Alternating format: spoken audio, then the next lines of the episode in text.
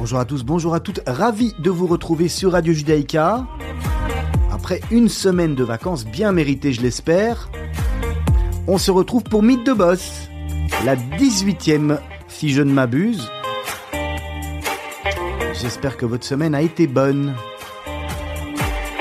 Je serai accompagné aujourd'hui de mon acolyte Serge Bézère qui est avec moi. Bonjour Serge. Bonjour Olivier, comment ça va? Tout va bien, la semaine a été bonne, les vacances sont bien passées. Impeccable. Que vous soyez partis en vacances. En tout cas, euh, on n'a pas de moins travaillé.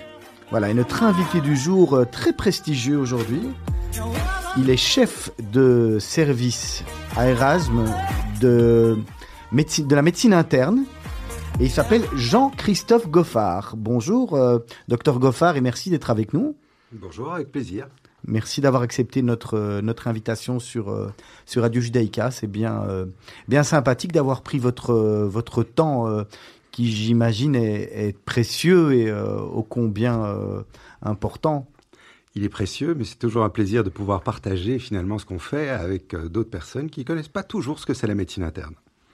Mais puisque vous nous lancez une perche comme ça, euh, c'est quoi la médecine interne? Ça, ça, ça concerne quoi? Et comment est-ce qu'on dit interniste, j'ai envie de dire?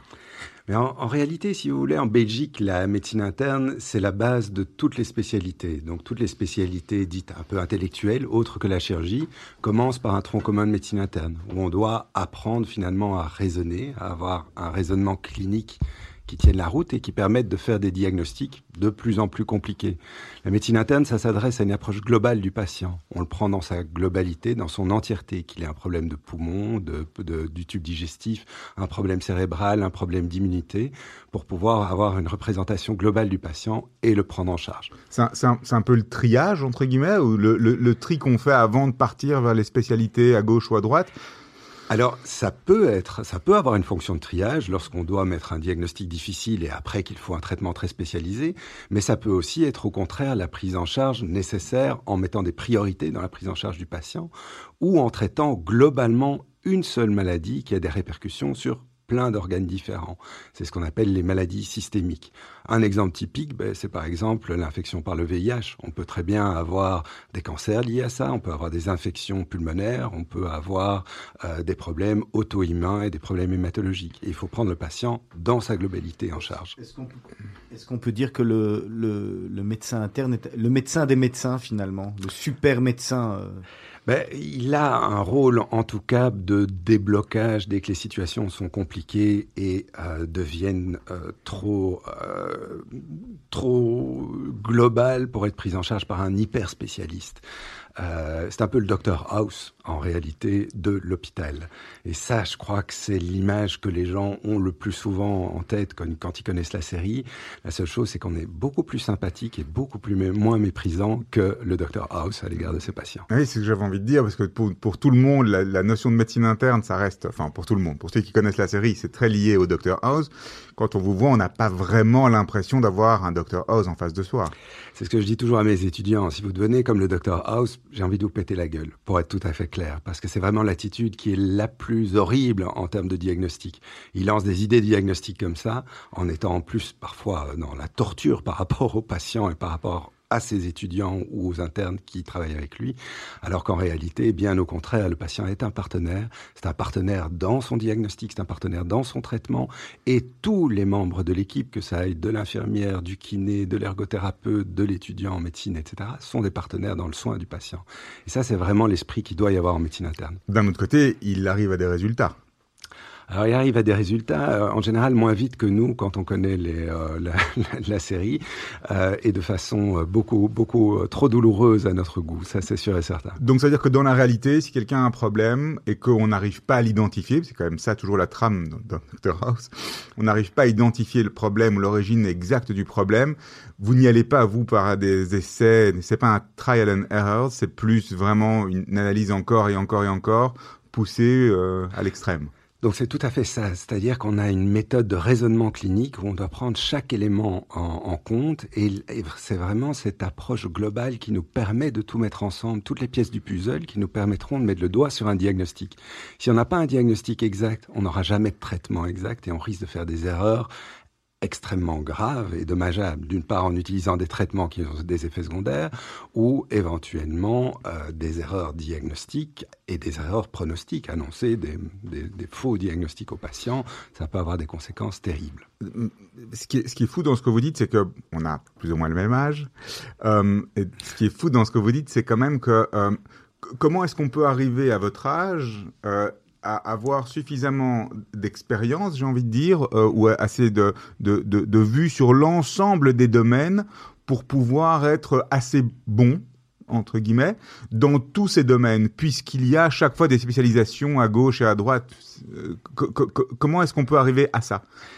Mais donc, il, faut vraiment euh, imaginer une, une, une prise en charge du patient comme étant une prise en charge d'abord toujours centrée sur le patient et avec le patient, mais l'interniste ne se passe pas des autres spécialités. Il est clair que nous ne sommes pas des spécialistes techniques. Le gastroentérologue, il doit pouvoir vous mettre un tuyau dans la bouche, dans l'estomac, dans euh, pour pas parler d'autres orifices euh, moins nobles, euh, pour mmh. pouvoir faire des diagnostics, pour pouvoir avoir une thérapeutique qui puisse être faite par endoscopie. Mais tout ça, c'est un apprentissage technique que nous n'avons pas mais il se fait évidemment au détriment d'autres euh, pans de la médecine. Le pneumologue, c'est la même chose, le rhumatologue doit faire des infiltrations et ce genre de choses. Nous n'avons pas cet aspect technique-là, mais on développe d'autres capacités j'ai envie de dire, intellectuelles et de raisonnement qui nous permettent de faire le lien entre ces différentes spécialités.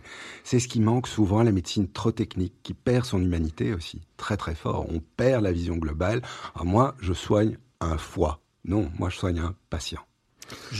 Docteur Jean-Christophe Goffard, j'ai envie, euh, parce qu'on est rentré tout de suite dans le vif du sujet, Or, on, a l'habitude d'avoir une petite introduction, parce que nous, ce qui nous intéresse aussi, c'est votre parcours. Et, on a envie de savoir comment euh, on devient euh, Jean-Christophe Goffard, comment on devient chef de service des internistes à Erasme, qui n'est pas, un petit hôpital. Erasme est quand même un des, summums de ce, que, de, ce compte de ce qui est en Belgique. Comment tout a commencé? Médecin, c'est une vocation, c'est venu plus tard. Est-ce que dès le départ, vous saviez que vous vouliez être médecin? Vous vouliez peut-être pas interniste au départ? C'est quoi l'histoire finalement?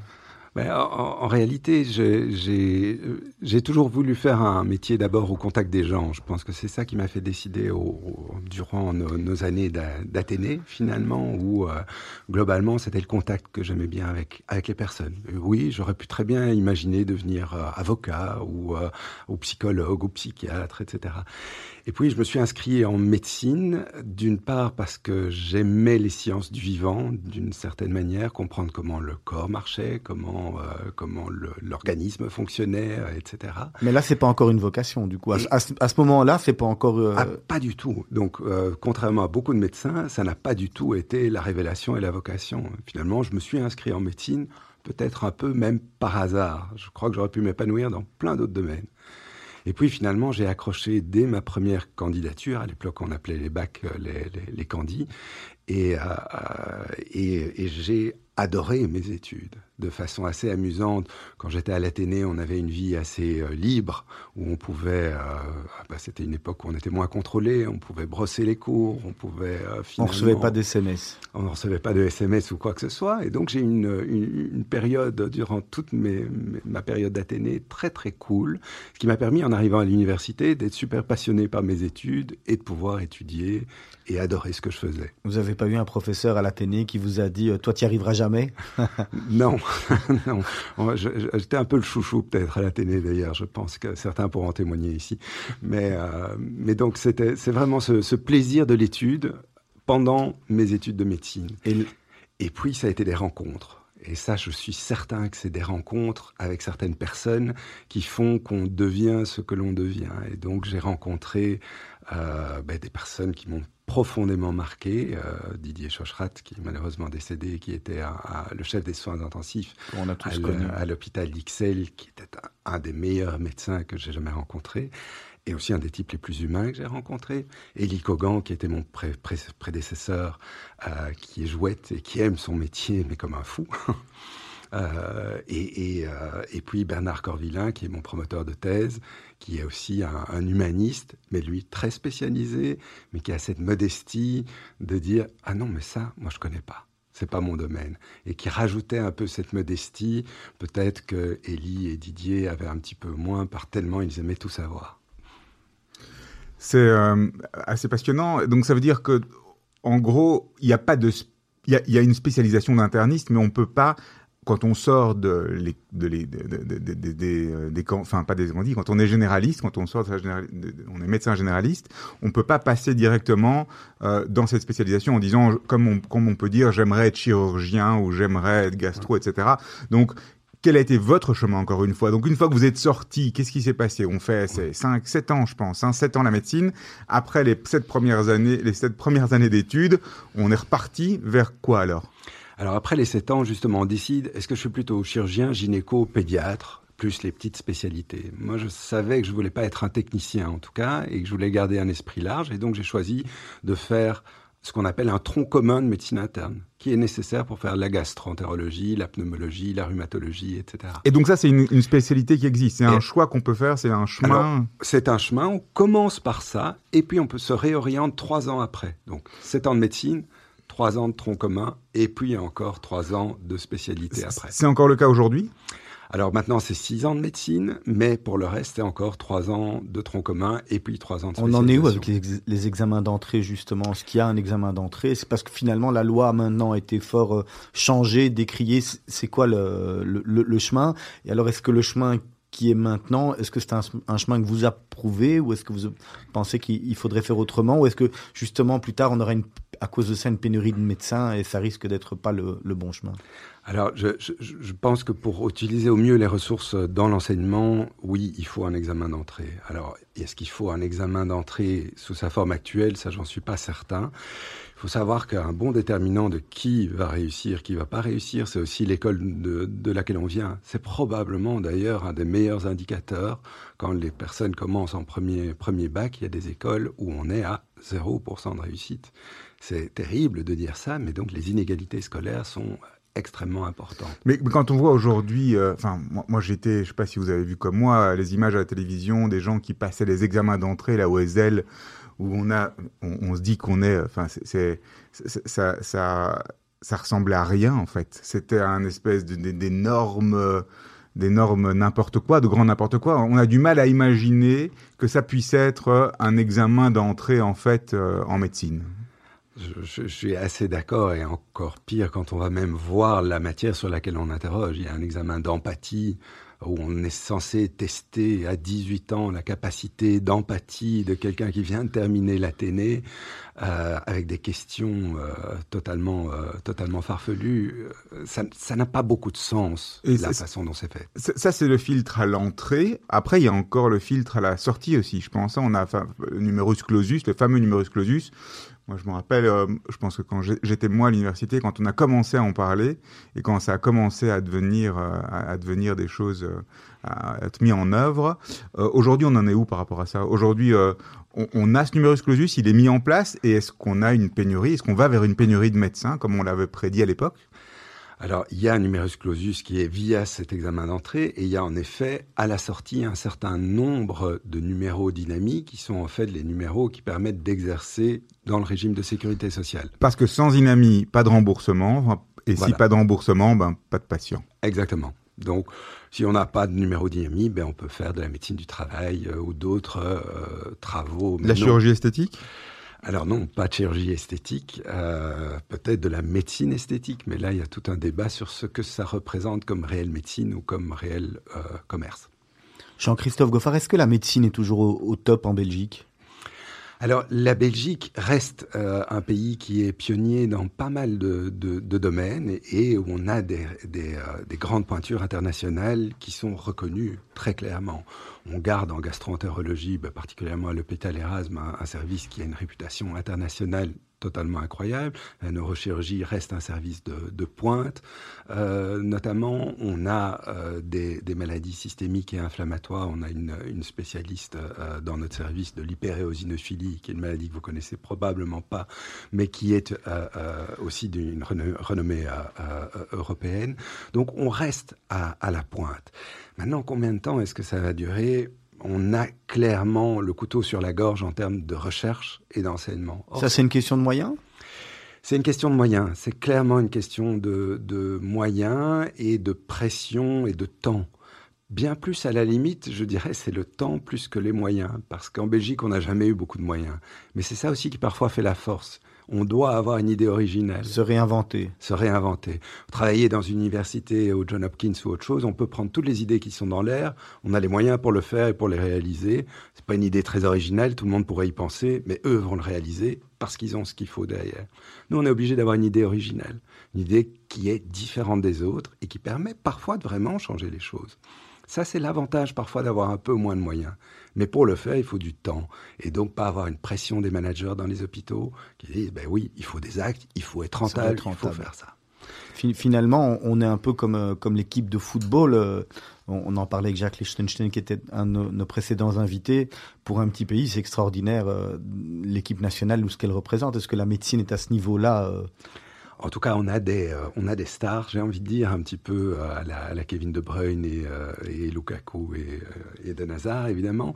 Mais on a ça aussi en médecine, oui, c'est clair. On garde des noms comme, comme Jacques de Vière, comme, comme, De Witt, comme Oussio, etc. Jean-Christophe Goffard, on va faire une première pause musicale. on vous avait demandé ce que vous aviez envie d'entendre. On a choisi un, un de vos premiers morceaux, c'était Bruce Springsteen, Street of Philadelphia. Oui, tout à fait. Évidemment, ça a fait partie aussi de, mon désir de travailler dans le VIH, dans le sida. Euh, c'est ce film qui est extrêmement marquant, d'une part par euh, les, heures sombres du VIH, à l'époque où j'ai commencé là-dedans, où il n'y avait pas de traitement efficace et où tout le monde mourait, et, euh, et où la stigmatisation était encore forte pour des gens qui avaient une autre orientation sexuelle ou, ou, des parcours de vie un, un petit peu différents. Et ce film était extrêmement bien fait. On va se retrouver d'ici quelques instants.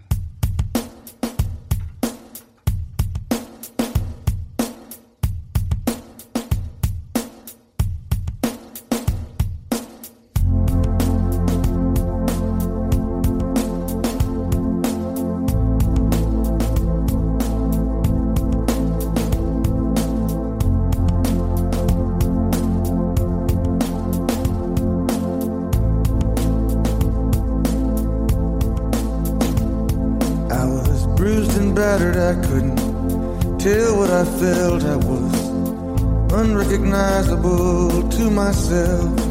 I saw my reflection in a window and didn't know my own face. Oh, brother, gonna leave me wasting away on the streets of Philadelphia.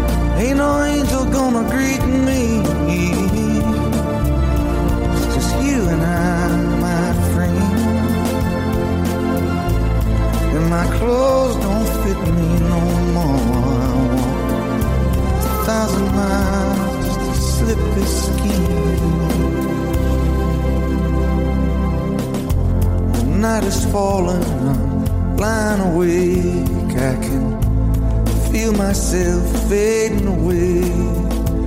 So receive me, brother, with you. Faithless kiss, or will we leave each other alone like this on the streets of Philadelphia?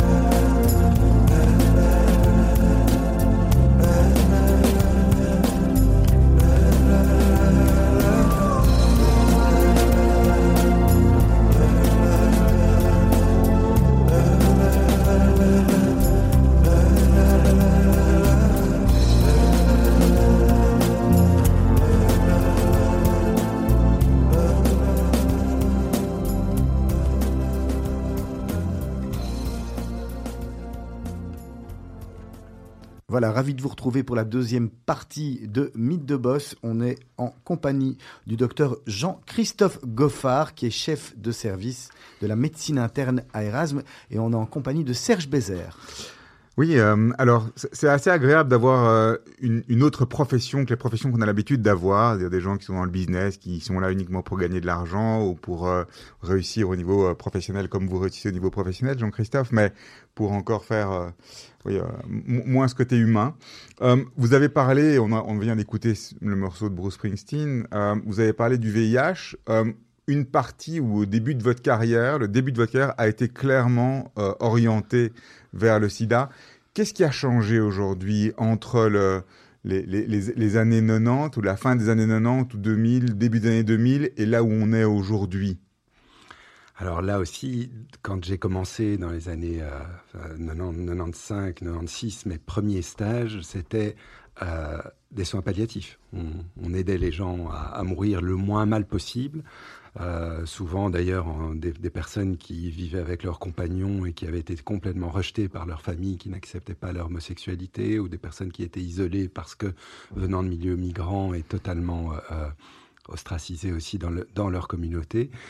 Et puis, à ce moment-là, sont arrivées les trithérapies. Et donc, on a eu une période je pense qu'il n'a pas eu d'équivalent dans la médecine où des traitements sont arrivés qui ont modifié profondément le pronostic d'une maladie 100% mortelle, terriblement contagieuse, vers une maladie où on allait pouvoir vivre. Vivre d'abord en ayant toute sa vie qui tournait autour des médicaments, des dizaines et des dizaines de pilules qui étaient difficiles à supporter, qui donnaient des chiasses d'enfer, des diarrhées, des problèmes de modification du corps avec des répartitions de graisse anormales des, problèmes de neuropathie, de douleurs euh, terribles liés au traitement.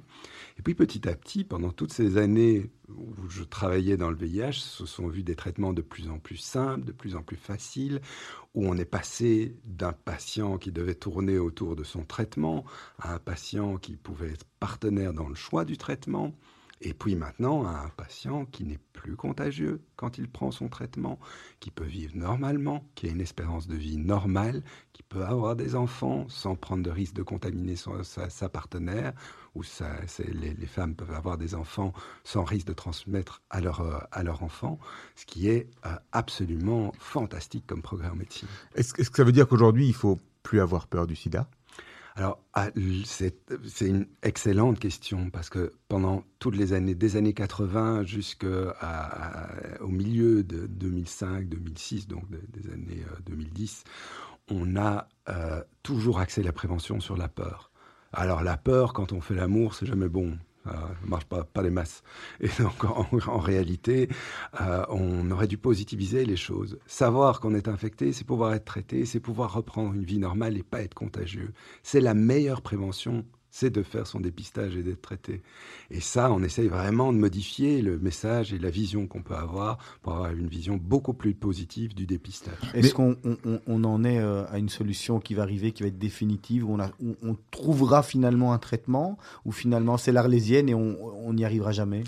Alors ça, c'est aussi toute l'excitation à mort. C'est et, là, on rejoint peut-être un petit peu aussi le côté business dont on, peut parler, parce que globalement, au tout début, ben, l'industrie pharmaceutique ressort des vieilles drogues qui marchent, on les met très vite sur le marché et ça rapporte énormément. C'est d'ailleurs éthiquement très discutable parce que les prix étaient élevés, etc. Mais néanmoins, ça a boosté la recherche aussi pour développer de nouveaux médicaments qui ont été aussi vite mis sur le marché. Et donc la recherche est extrêmement active, extrêmement active. Et contrairement à ce qu'on croit, elle n'est pas faite uniquement dans les labos pharmaceutiques, mais beaucoup dans les universités. C'est de là que sortent des nouvelles, des nouveaux produits, des nouvelles approches euh, euh, immunologiques, etc. Et dès qu'on a l'impression que ça va donner quelque chose, ben, évidemment, l'industrie rachète pour développer le produit. C'est un partenariat qui peut être assez vertueux pour autant qu'on garde des prix qui soient encore abordables et raisonnables. Et c'est là qu'on est dans des conditions qui sont pas toujours faciles. Ben, quel est le prix juste du médicament? Mais on ne peut pas non plus complètement casser l'industrie pharmaceutique. On a besoin d'un partenariat pour pouvoir produire les médicaments, pour pouvoir donner accès, pour et puis, pouvoir faut et puis il faut qu'ils vivent, sinon euh, s'il n'y a pas de médicaments, euh, euh, il n'y a pas de traitement. Exactement, donc sans, sans, médicaments, il n'y a pas de traitement. Ça, ça, coûte combien aujourd'hui de se faire traiter contre le sida Alors un, un traitement, heureusement, il est 100% remboursé par la sécurité sociale, donc il n'y a même pas de tiers payant, c'est gratuit pour le patient, mais ça coûte pour un mois de traitement, 30 comprimés, à peu près entre 800 et 1000 euros. Donc c'est 1000 euros par mois, pris en charge par la sécurité sociale. Oui. Ok. Avec le, personnes depuis 30 ans. Et en réalité, c'est le prix, à, et c'est à vie. À vie, C'est le prix à payer pour éviter la contamination, en fait. Parce que par rapport à la question d'Olivier, dans un monde idéal où tout le monde est traité, le sida disparaît en une génération. C'est tout à fait vrai. Donc c'est l'objectif, c'est de faire disparaître le sida. Donc l'objectif d'ONU-SIDA, c'est d'arriver à 95% de personnes dépistées, 95% de personnes traitées, 95% de personnes qui sont avec une charge virale indétectable, c'est-à-dire non contagieuse. Et c'est voilà, on va retrouver tout de suite la, suite de l'émission Mythe de Boss qui a été, euh, qui a été euh, momentanément coupée vu qu'on vous l'a dit. L'émission a été enregistrée hier. Le flash d'information présenté par Jérémy Zizou.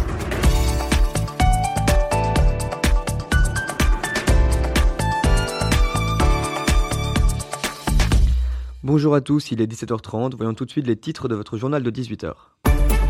Nos journalistes vous informent.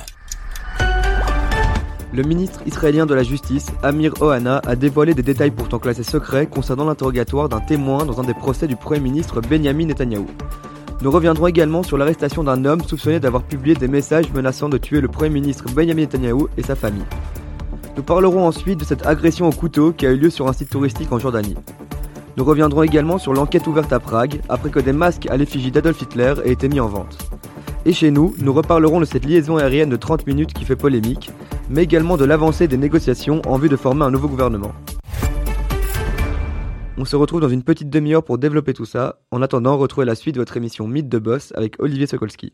Comme ça qu'on évite d'avoir une épidémie qui pourrait grandir. C'est comme ça d'ailleurs qu'en Afrique, on voit une véritable chute du nombre d'infections, une diminution de près de 50% du nombre de nouvelles infections, parce qu'il y a eu un accès au traitement depuis les années 2000, alors que ça avait été négligé auparavant. En Russie, on est dans le, côté totalement inverse. Comme là, on continue à avoir une stigmatisation des hommes ayant du sexe avec des hommes et des usagers de drogues intraveineuses. Il n'y a pas de dépistage, il n'y a pas d'accès au traitement et l'épidémie explose. Et donc, c'est-à-dire qu'encore une fois, on a un problème politique là même, parce que au niveau global, planétaire, dans notre petit village mondial aujourd'hui, euh, si euh, le monde entier arrive à se débarrasser du sida, euh, à part la Russie, par exemple, euh, je ne veux pas stigmatiser les Russes, mais à part, à part une région, on a un problème, parce que quelque part après, ça, ça, ça devient un nouveau foyer d'infection. Alors, tout à fait vrai. Alors, ça devient un nouveau foyer d'infection pour le VIH, mais aussi pour d'autres maladies qui l'accompagnent, comme la tuberculose, qui est nettement plus fréquente quand on est séropositif, et elle qui se transmet par voie aérienne et notamment en Russie, en Ukraine, il y a des tuberculoses multirésistantes. Donc oui, ça doit être une approche globale. C'est pour ça qu'ONU-SIDA a été créé. C'est pour avoir un rôle des Nations Unies aussi dans le développement de la prévention, de l'accès au traitement, etc. Et donc aujourd'hui, on, peut se dire que d'ici, euh, je sais pas moi, 50 ans, 100 ans, on n'aura plus de sida sur la planète Terre? On peut toujours l'espérer, mais dire ça fait euh, depuis que le vaccin contre la polio existe qu'on espère éradiquer la polio et qu'on a tout pour éradiquer la polio, et malgré tout, il y a toujours un couillon d'homme politique qui un jour dit le vaccin est dangereux, et du coup, on arrête les campagnes vaccinales et boum, la polio réapparaît. On doit se faire vacciner contre tout? Alors, tout ce qui est euh, euh, efficace, démontré et recommandé, oui. Parce qu'il y a toujours quelqu'un un médecin qui va dire de le faire, un médecin qui va dire euh, la grippe euh, pour en parler, euh, par exemple. Olivier, le, médecin, ce n'est rien par rapport à maman. si, maman dit qu'il faut aller, on va. Alors, comment convaincre les mères? C'est vrai, c'est vraiment ça la question. Sur, Radio, Judaïka, c'est le principal axe. Il n'y a pas de. D'accord, mais, mais c'est vrai que comment convaincre les mamans? Ben c'est, assez facile finalement. les mamans sont souvent soucieuses aussi des autres. Et le vaccin, c'est par définition un acte qui est totalement solitaire. Pourquoi je me fais vacciner contre la grippe, moi? Bah, moi, honnêtement, je risque pas grand-chose. Mais c'est simplement pour pas le transmettre à mes patients. Si je transmets à mes patients, ben, eux vont claquer parce qu'ils ont une immunodéficience. donc oui, je me fais vacciner pour ça. Ben, c'est la même chose pour la polio, pour la rougeole, pour euh, l'HPV, le papillomavirus. en Belgique, on vaccinait pas les garçons. pas il y a quelques années. Euh. Enfin, qui tuait énormément de femmes, mais tout le monde s'en foutait et ne savait même pas que c'était une maladie euh, potentiellement transmise par les, les rapports sexuels. Et, et, et, on a toujours, c'est depuis cette année qu'on propose de vacciner les garçons, comme si ça venait, hop, d'on ne sait pas où pour les femmes. Un non-sens. Ah donc finalement, les garçons, ils passent aussi depuis euh, cette année et uniquement les garçons de 14 ans. Oui, à l'école, on, a, eu les, premiers, euh, les premières communications. Et donc, si, euh, donc, donc le sida aujourd'hui, donc, si j'entends bien, le dépistage reste le, point le plus important. On peut le soigner, ou ça se soigne, ou on peut vivre avec en tout cas. Et, et, et, on doit toujours en avoir peur, mais, mais, mais pas comme avant. Je vais même être un tout petit peu plus précis. Le sida, c'est la maladie dont on meurt, et ça, ça doit plus exister. Quand on est traité, on sort de cette maladie. Euh, et on reste porteur du virus qui donne la maladie, c'est-à-dire du VIH. Je suis un porteur, mais un porteur sain la et pas contagieux. Je suis séropositif. C'est une, une, différence énorme quand je vous entends par rapport à, au discours qu'on avait dans les années 90. Hein. Bah, par, rapport, par, rapport, au film, hein, de la musique dont incroyable. on a écouté, on, est, on a l'opposé, euh, on a l'opposé du film. Et on, mais on a quand même, par rapport aux masses, on a parfois l'impression, radio c'est un média de masse, mais on a quand même parfois l'impression au niveau des masses que euh, ce type de discours est sans doute difficile à porter et que les gens préfèrent rester dans le euh, sortez couvert, faites attention, surtout n'y allez pas. Est-ce que est-ce que c'est il n'y a pas un peu un de, de niveau de communication là? Quand on vous entend et moi je fais 100% confiance au docteur Goffard, mais on n'a pas l'impression que c'est toujours ce qu'on a comme comme discours de la part des officiels.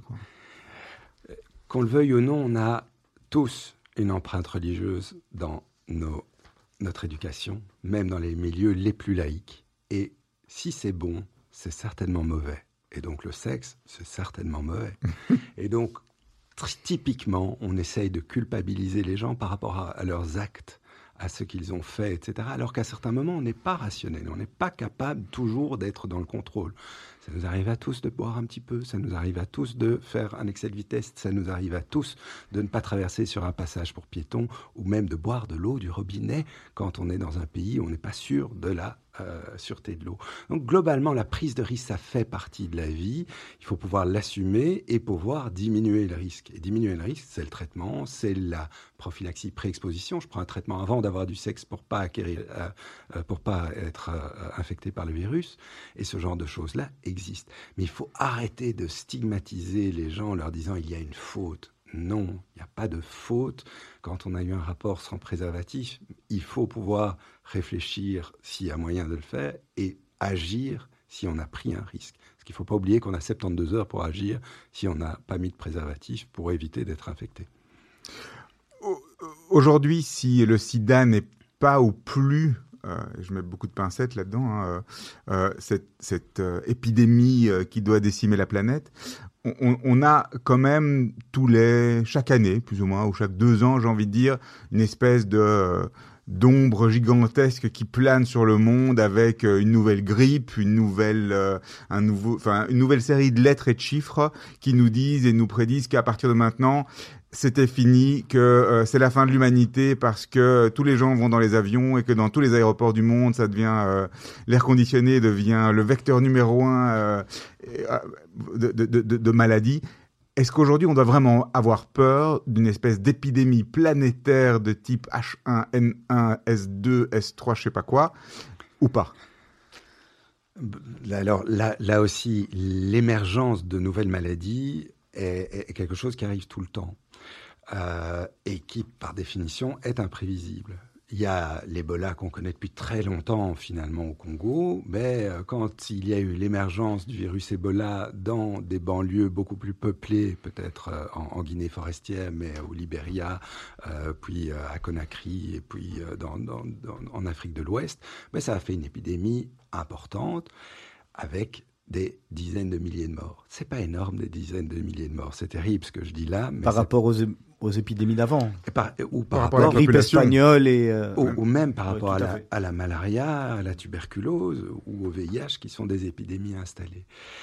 Mais il est clair que imaginer un virus de la grippe comme la grippe aviaire, qui, lorsqu'on est infecté, tue 50 à 60% des personnes infectées, mais est très peu contagieux, c'est vraiment les fermiers au contact avec les oiseaux, etc., qui, euh, qui s'infectent, donc très très peu contagieux comme maladie, donc pas d'épidémie. Mais si vous imaginez des virus qui se recombinent et qui ont la même contagiosité que la grippe classique, en ayant la même mortalité que la grippe aviaire, on est dans une catastrophe. C'est ce qui est arrivé au moment de la grippe espagnole. Est-ce que ça va arriver? Oui, un jour ou l'autre, comme le virus VIH est passé du singe à l'homme au 19e siècle, euh, comme il y a eu une épidémie de mœurs à la Mecque, euh, qui sont des, virus qui tuent, euh, qui sont transmis par le chameau et qui est encore en cours, mais heureusement pas très contagieuse. Il y a eu des décès en Corée et au Canada aussi d'un coronavirus tout nouveau qui a tué pas mal de gens, mais l'épidémie a très vite été contrôlée parce que les gens étaient très vite malades et très vite isolés. Donc ça peut arriver. Est-ce qu'on va vivre dans la parano Ben, Le risque fait partie de la vie et on vit aussi à un moment où séquencer un virus, avant il fallait des dizaines d'années, L'idée de, de lancer ce projet? il faut euh, quelques 24 heures et on peut identifier le virus et donc aller très vite pour développer des stratégies de lutte. Ok, donc euh, un jour ou l'autre, euh, Ça nous arrivera. ça nous arrivera, Ouais. un Est-ce jour ou l'autre. Est-ce est-ce qu'on arrive de plus en plus, parce qu'on on en parle là, depuis qu'on a découvert le, le code, le code génétique, est-ce qu'on va arriver de plus en plus à, à cibler la, euh, euh, d'avoir une médecine personnalisée ou euh, avec les avancées technologiques, on parle tellement de 5G même pour la médecine, etc. Est-ce qu'on va avoir une médecine sur mesure finalement? Est-ce que chacun, euh, euh, on va, euh, on va guérir les cancers? Est-ce que avec cette médecine vraiment qui va être de plus en plus Na- pointue, nano, la nanotechnologie, les nanotechnologies et à, la rescousse. Alors là, c'est aussi tout un domaine excitant, c'est ce développement de, de la génétique, à la fois des personnes euh, dans leur ensemble, mais également la génétique des tumeurs, par exemple, ou la génétique qui fait que ben, certaines personnes qui sont exposées à un virus sont jamais infectées et d'autres s'infectent. Ben, pourquoi? Parce qu'on est tous différents dans notre patrimoine génétique et on a des choses où on lutte plus ou moins bien euh, contre telle ou telle maladie. Et en effet, on va pouvoir personnaliser les choses. On va pouvoir personnaliser en voyant, tiens, cette personne qui a tel cancer, il a ce, elle a ce cancer-là parce que certaines de ses cellules ont eu une mutation qui donne une capacité à la cellule de proliférer beaucoup plus vite, de métastasier. Eh bien, on va agir pile poil sur le, euh, le, le gène euh, qui est défectueux, sur la- le produit du gène qui est défectueux, pour pouvoir corriger le cancer. Des cancers qui étaient mortels en quelques mois, comme le mélanome, il n'y a pas si longtemps, maintenant on agit sur les, les, les, les- j'ai envie de dire, les récepteurs qui permettaient au mélanome d'échapper à la, ré- la réponse immunitaire, c'est l'immunothérapie, et maintenant c'est notre immunité qui permet de... les cellules souches vont avoir une grosse importance les cellules souches peuvent avoir une importance. L'immunothérapie, où finalement on, en- on élimine les, messa- les, les, euh, les mécanismes de- de- d'échappement à la réponse immunitaire, parce qu'on fait tous des petits cancers à certains moments, mais notre système immunitaire élimine ces cellules anormales.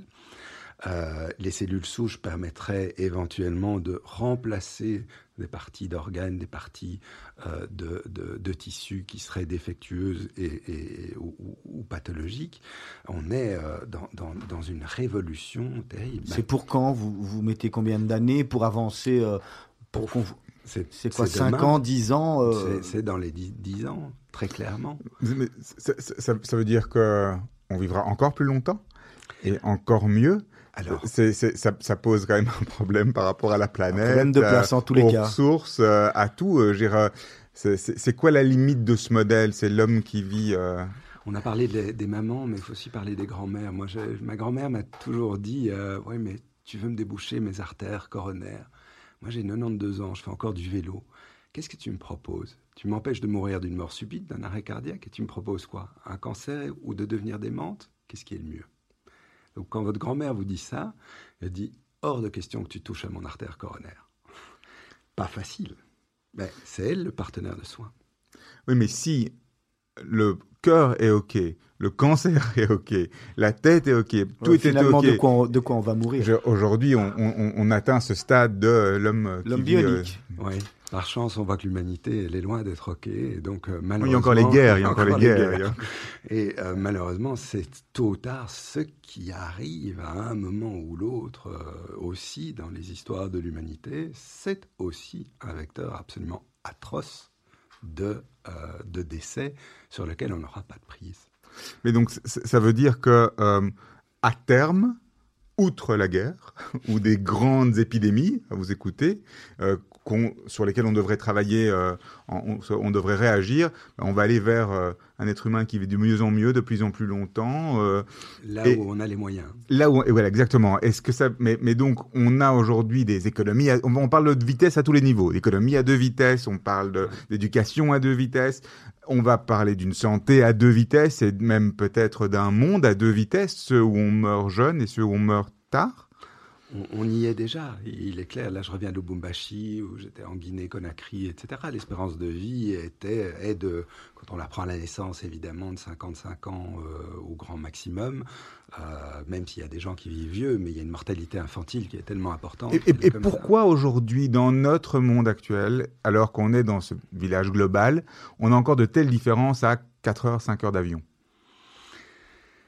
C'est une question éminemment difficile et euh, comment être dans un monde juste et quelles sont les priorités à donner? Vous savez, quand on va droit dans le mur, tout le monde a son idée comment éviter le mur? Et donc tout le monde tire de son côté pour aller de tel ou tel côté. Mais à force, toutes les forces s'annulent et on va quand même dans le mur.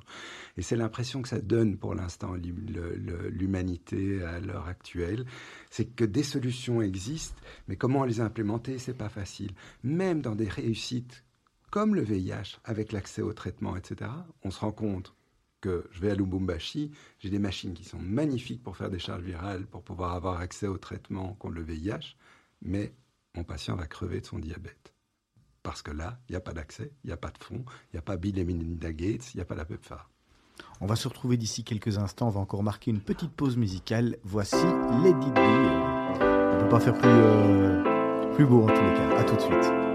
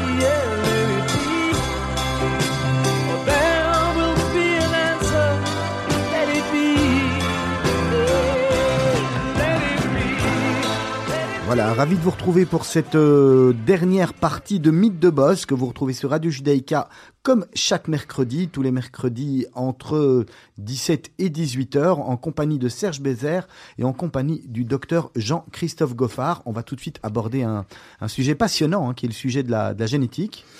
Oui, docteur Goffard, donc on, a discuté des, euh, de- des différents points, on a discuté du VIH, de l'évolution, de ce que c'est d'être un interniste, etc.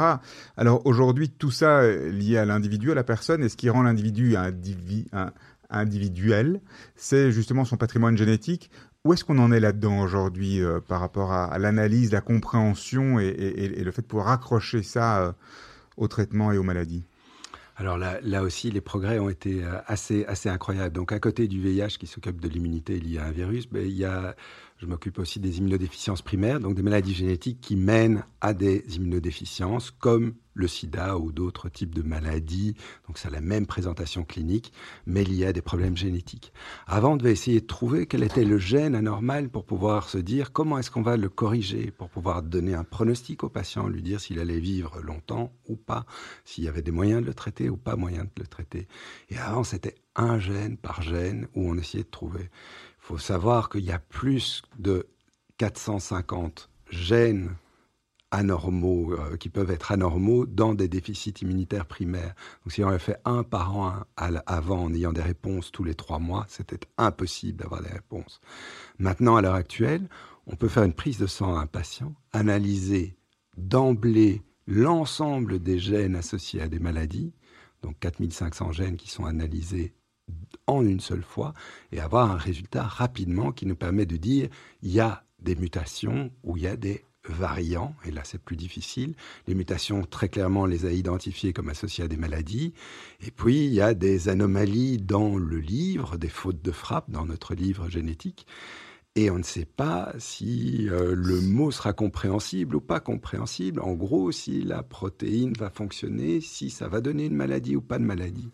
Donc il y a toute une gestion de l'inconnu qui reste malgré tout compliquée, mais ça nous permet quand même de souvent mettre le doigt sur la maladie et du coup d'avoir des traitements ciblés pour un individu donné. Et là, on reçoit la, la réponse, la prise de sang, c'est beaucoup plus rapide qu'avant, je suppose. Alors, la réponse, en, réalité, l'analyse et le séquençage, en, quelques jours, ça peut être fait.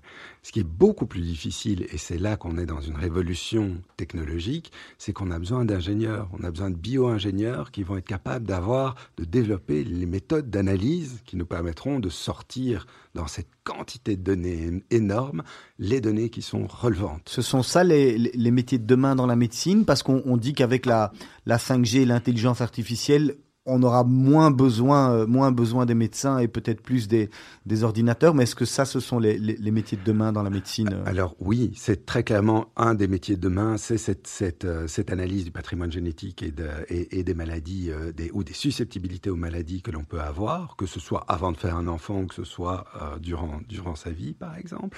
C'est aussi l'intelligence artificielle, ce qui nous permettra d'interpréter des radios. Finalement, maintenant, on a quelqu'un qui regarde et qui a son expérience personnelle et son raisonnement clinique. Ben, euh, un algorithme fera euh, une intelligence artificielle bien menée, plus qu'un algorithme, fera ça certainement mieux qu'un radiologue. Au- au- Aujourd'hui, euh, donc moi j'entends bien et c'est un petit peu mon, mon domaine d'activité. Donc je, je connais, ça c'est un domaine que je connais un petit peu au niveau de la gestion des données, du traitement, de la technologie, etc. Est-ce qu'aujourd'hui c'est euh, mis en rapport avec des données au niveau global? Ou est-ce qu'aujourd'hui on reste encore très local dans des silos euh, belges ou bien le silo euh, de l'hôpital XYZ parce qu'en définitive dans notre euh, village planétaire, une fois de plus, ce qui est intéressant c'est de pouvoir avoir une perspective globale. Oui, donc c'est une question qui est essentielle d'ailleurs, no- notamment pour euh, quand on parle d'analyse génétique, c'est d'avoir une diversité des génomes suffisante. On vient tous d'endroits différents, on est tous des migrants à un moment ou l'autre, euh, vu qu'on est tous nés au Botswana à un moment donné. Euh, donc globalement, on a tous des patrimoines génétiques très différents, et donc pour interpréter des variants, il faudrait avoir des génomes venant de partout. Et oui, des données sont mises en commun, évidemment de manière totalement anonyme, pour respecter l'anonymat, pour pas qu'elles puissent être utilisées. Elles sont euh, euh, euh, la propriété de la personne. Et les données sont parfois de façon très importante mises ensemble, même des données biologiques comme l'équilibre de la glycémie, par exemple. Mais donc, quand on parle de données, de volume de données, de globalité, d'informations partagées, de traitements. En fait, c'est le, film euh, Gattaca, Welcome to Gattaca, non, qui est un petit peu en train de se réaliser. N'en- on n'y est pas encore, heureusement, et surtout, on est dans le respect de l'individu. On a une vision éthique de la science avec un consentement éclairé qui est signé, avec le, le- le- le- finalement le patient qui accepte de partager ses données, l'anonymisation, Mais ça, c'est ce qui n'est pas dans. Gattaca. C'est une surcouche, c'est-à-dire c'est quelqu'un qui a décidé au niveau politique de le faire, comme demain quelqu'un pourrait décider de ne pas le faire. Mais donc, vous, Monsieur Bézère, vous voulez devenir amiche, si je comprends bien. Vous Non, refusez moi- le progrès Moi, je, moi, je suis. Tant qu'il y a je beaucoup, tant m'inscris qu'il dans peut le- avoir beaucoup de femmes, alors oui, à mon avis, Non, à moi, mon je avis. m'inscris dans le progrès, je m'inscris dans le progrès et euh, j'ai pas de problème à donner mes données. Mais, euh, mais je pense que c'est, c'est euh, dire, ce, ce genre de technologie dans les mains euh, d'un, d'un fou, euh, où qu'il soit, peut se révéler euh, Gattaca. Je suis entièrement d'accord, en réalité. C'est bien pour ça que c'est très important d'avoir une, surveillance qui se fasse avec des consentements éclairés, avec de, de l'éthique, etc. Mais on y est déjà dans les données. Facebook est partout. Google prend des données médicales au travers euh, euh, du scannage via la smartphone de vos données de glycémie. Si vous êtes diabétique et que vous scannez votre glycémie sur votre puce, par exemple, parfois on Serge, peut avoir ce genre on de va- choses-là. Prendre la, la- la dernière de, de vos questions et après on va enchaîner. Est-ce qu'aujourd'hui, être médecin, c'est un bon business? Est-ce que ça reste un bon business alors? Ou est-ce que euh, si on veut faire de la médecine, on doit en définitive faire de l'informatique? C'est aussi une bonne question. Donc non, la, la médecine, euh, est-ce que c'est un business? Ça ne devrait pas être un business. Malheureusement, c'est trop souvent un business. Certains médecins font des actes et font des actes pour gagner de l'argent et ça, ça ne va pas. C'est une dérive de la médecine. Heureusement, ils sont très rares. Euh, et, je pense qu'il faut garder des hôpitaux universitaires où les gens travaillent comme de bêtes salariés. On gagne très bien notre vie quand on est un salarié médecin, donc on ne doit pas se voiler la face, mais on doit être capable d'avoir un peu de hauteur pour se dire ce n'est pas l'acte que je fais qui va me rapporter de l'argent, c'est simplement la prise en charge des patients et je gagnerai toujours la même chose.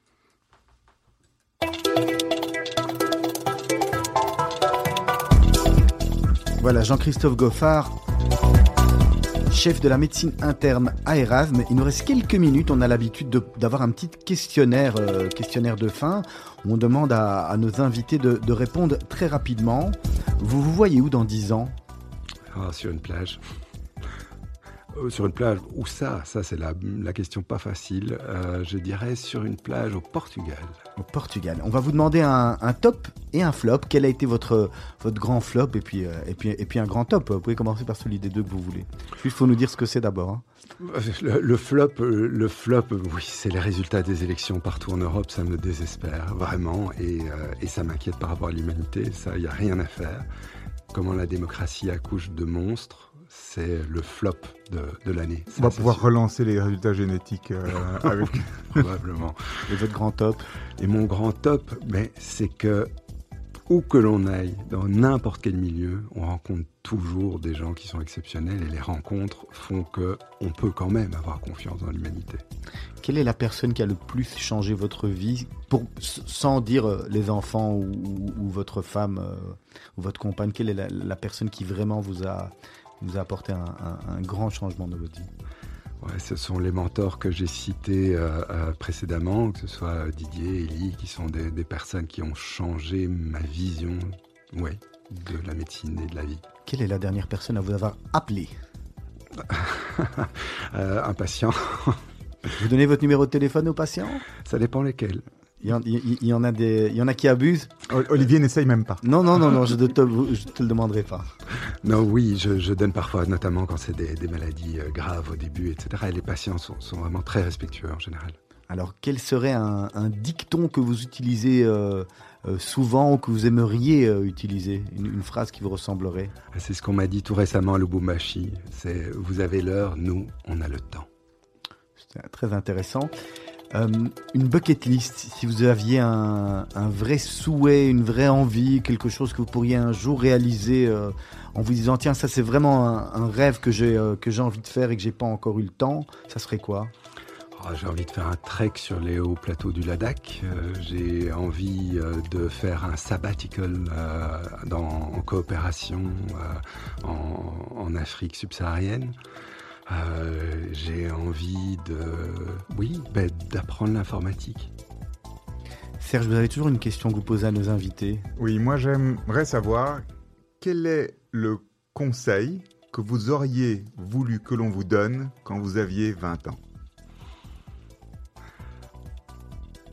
Oups.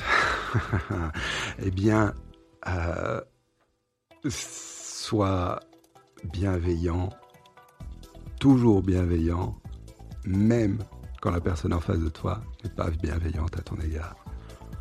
Voilà, Jean-Christophe Goff